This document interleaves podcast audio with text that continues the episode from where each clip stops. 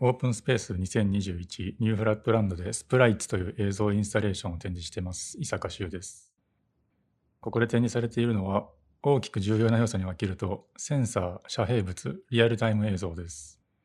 センサーは手作りの電磁波センサーと簡易なガイガーカウンターが一緒になっていて、パソコンで作動しているソフトの Unity に数値を送り続けています。センサーの周りには複数の遮蔽素材が設置されています。電磁波を遮蔽する金属メッシュだったり、放射線を遮蔽する鉛のシートだったり、あと水素分子を含む水が宇宙放射線を遮蔽するのに適している素材っていうのを聞いたので、ウェットティッシュとウェットティッシュを湿らし続ける加湿器がセットされています。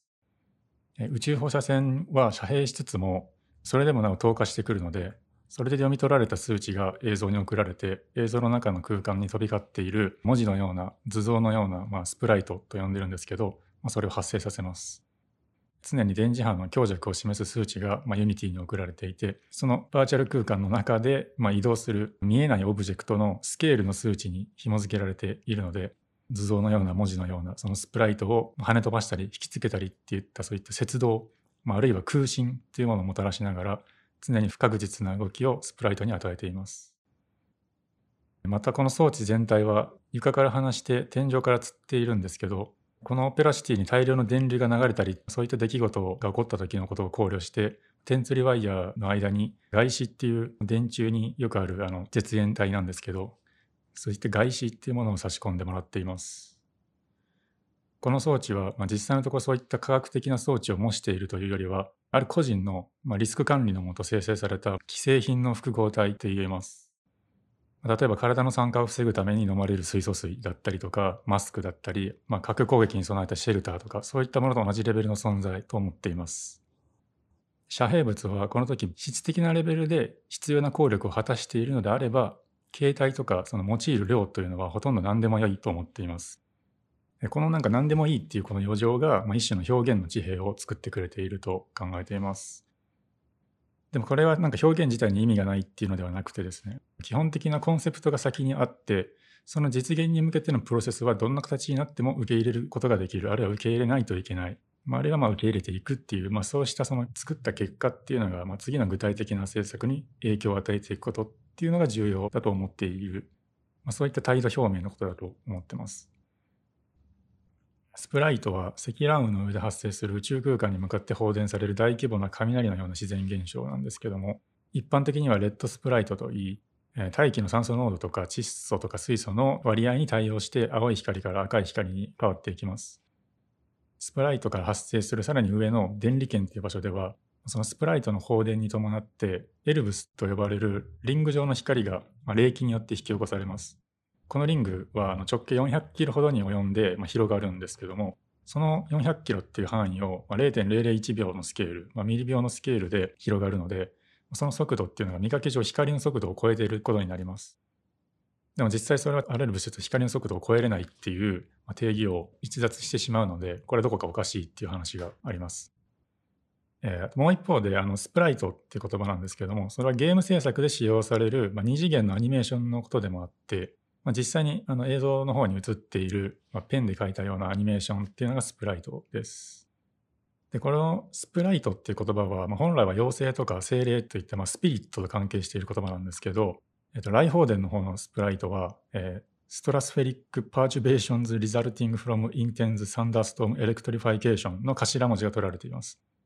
一見これ無理やりつなげているんじゃないかとかいう感じもしてするんですけど、あとさっき言ったエルブスもそうで、Emission of Light and Very Low Frequency Perturbations from Electromagnetic Pulse Source の頭文字なんですけど、こういったな頭文字を並べて、ちょっと恣意的にチョイスして、そういったなんか超常的な存在を醸し出すような言葉にしているっていう、そういった努力がなされている。それもちょっと面白いなと思ってるんですけど。あちなみにそのどちらにもそのパーチュベーションズっていう、この摂動っていう言葉が入ってきます。でこのスプライトっていうのがこの映像においてどういう役割があるのかというと、ね、複数の意味を持ったスプライトは、えー、先ほどの装置が相手にしている、まあ、不安の対象でもあります。でこれはそのユングが言っていたその冷戦期のその核戦争とかの不安っていうのが人々の間で共有された時に触発されたまあ共同幻想としての空飛ぶ円盤みたいなものとは少しちょっと異なっていてこれは不安の象徴ではなくて、様々なリスクコミュニケーションの果てにある主観確率として膨張したものすごい小さい極小確率でしか起こらない出来事の一つとして参照しています。具体的に例を言うと、まず一番説明しやすい流れとしては、飛行機に乗る際に電子機器の電源を切ることを指示されるんですけども、その電源を切らなかった場合にどのような危険があるかっていうところから、例えばそれがまああの電子機器を使って空を飛んでいるっていう時に、例えばその飛行機に雷が落ちやすくなるんじゃないかとか、まあ、もちろんその飛行機の景気に影響が与えるんじゃないかとか、まあ、そういった不安だったり、憶測だったりというものが生まれるんですけど、まあ、あと例えばその電波塔の上を上空を飛んだ時とか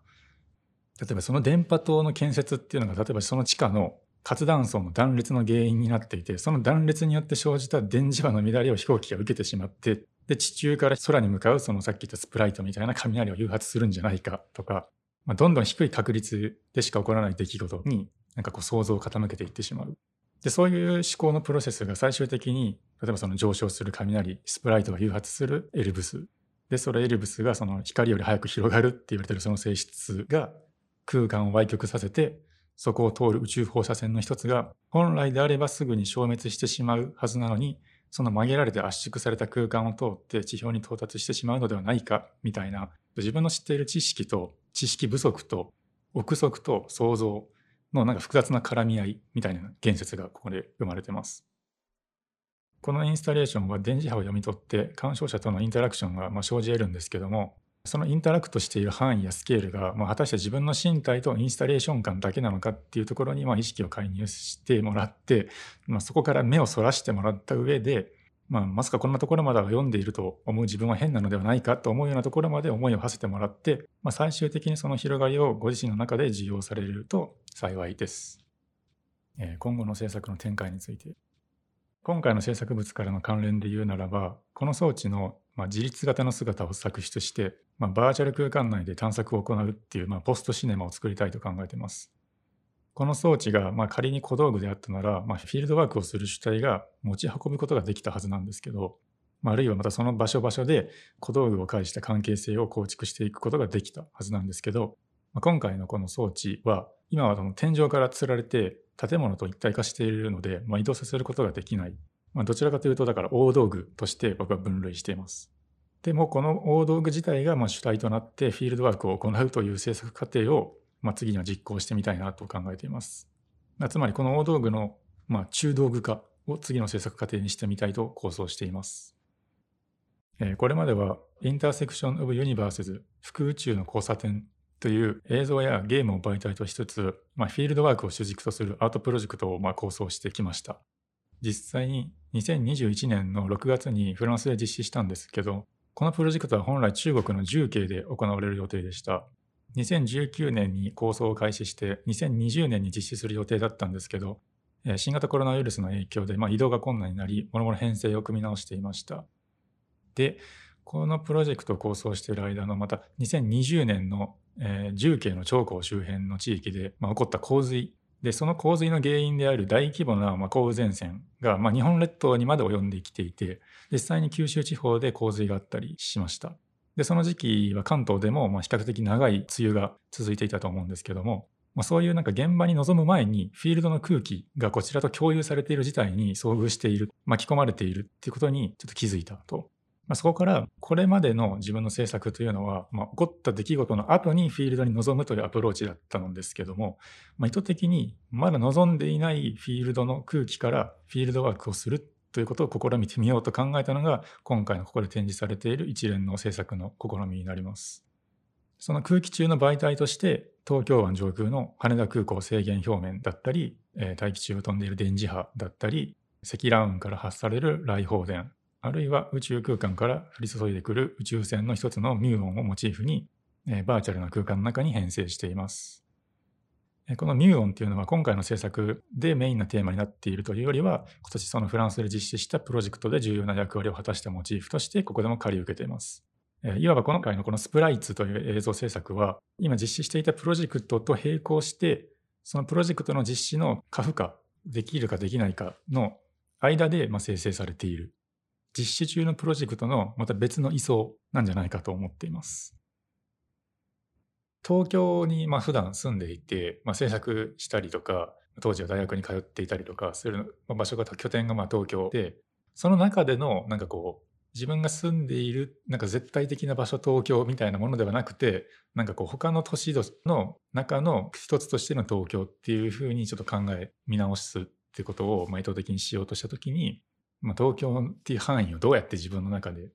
枠組みを作ってみようかってなった時に単純にまあ東京都とかなんとか区みたいなフレーミングじゃなくてなんか別のフレームワークがないかなと思って探してた時にあ羽田空港がこんな巨大な空間を作っていたのかみたいなのを発見してなんかすごい興味深く思っていたんですけど、まあ、それの2020年の3月にあの新制限表面っていう新しいルートが作られて本当新宿とか渋谷上空ものすごい低い高さで飛行機が飛ぶようになったんですけどまあ、そこからあじゃあもう実際にこの空間って新しく作られたり削られたりとかあそういう変動的な空間なんだっていうので、まあ、改めて東京っていうのをこうその重慶っていう場所を考えながら、まあ、東京っていうものも制作のフィールドに入れてみるっていうことをまあしていたので、まあ、改めてこうじゃあ制限表面ついに使ってみるかみたいな 形で制作に取り入れました。今回その割とあれテキストがなくても別に見れるのかなと思ってるんですけど